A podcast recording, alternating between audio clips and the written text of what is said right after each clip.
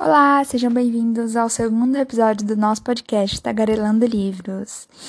Com agora uma leitura de 44 capítulos, e são os 44 capítulos mais insanos dessa leitura, eu acho, né? Talvez aconteçam mais coisas. Mas enfim, eu parei no capítulo 59 e eu já vou adiantar para vocês que aconteceu muita coisa. E também já quero deixar aqui relatado que nesse episódio tem spoiler, entendeu? Então, se você ainda não leu o livro, se você não gosta de spoilers, pula esse episódio aqui ou, enfim, depois você ouve. Mas, enfim, já nos primeiros capítulos da leitura dessas duas semanas aí, já acontece um, nossa, um dos maiores ápices da história, se não o grande ápice da história, né? Que é a suport, suposta morte da Jenny Russell. Quem é Jenny Russell? Jenny Russell é uma das vizinhas recém-chegadas da Annie Fox, né? Que é a nossa protagonista. A Jane ajuda a, a Ana naquele episódio que eu relatei no, no primeiro episódio do podcast sobre o Halloween, lá quando a Ana é atacada pelos meninos lá que jogam ovo nela, né?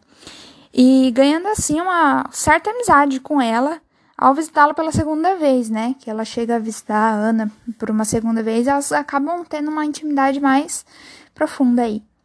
Até que um belo dia, né? Sempre é num belo dia, enquanto a, a Ana espiava seus vizinhos pela janela, né? Como de costume.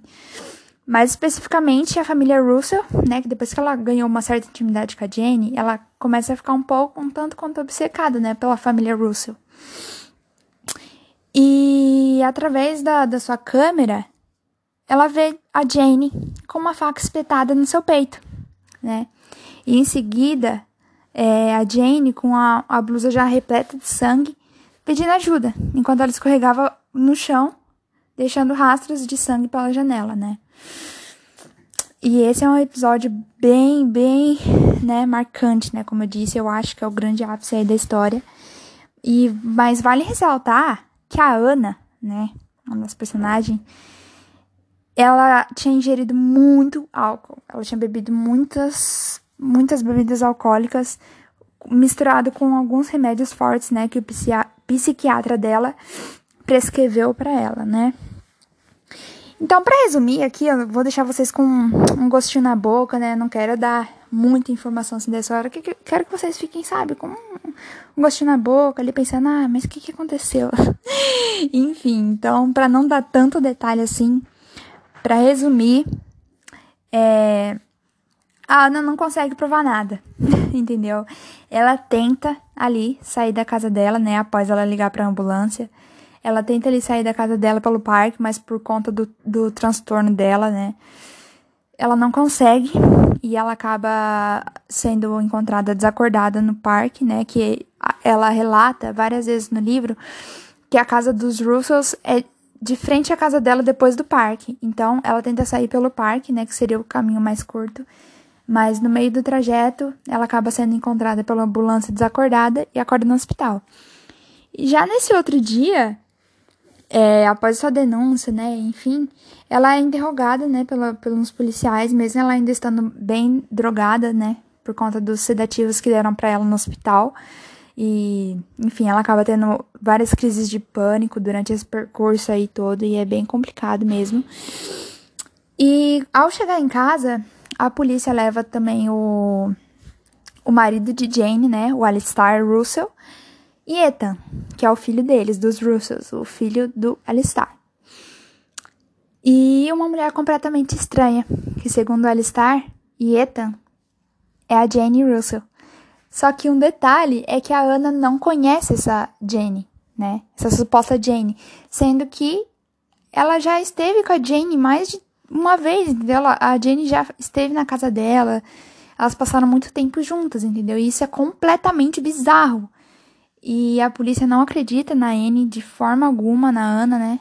De forma alguma. E o Alistar, né? A gente ainda não sabe, não consegue saber se ele tá mentindo ou se é a Anne que tá ficando doida.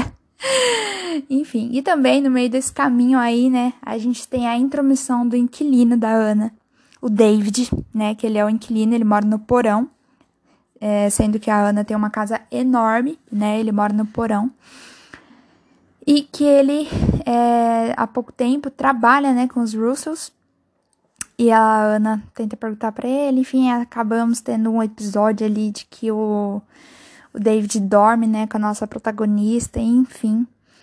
Só que a Ana, né, ela quer provar essa, essa, isso que ela viu de toda forma, porque ela afirma que ela viu isso e que não tem nada a ver com álcool, com os remédios que ela tomou, entendeu? Então, ela vai atrás, ela fala com o Ed, né, o, o ex-marido dela, ela fala com o, com o David, não, com o David não, perdão, ela fala com a Bina, que é a fisioterapeuta dela, né, que ela considera uma amiga, só que ela não tem coragem de falar pro David, porque a Bina e o Ed já não acreditaram muito nela, sabe? Quando a pessoa fica desconfiando ali, enfim, aí ela não queria contar pro David, né, ele também não ia acreditar nela.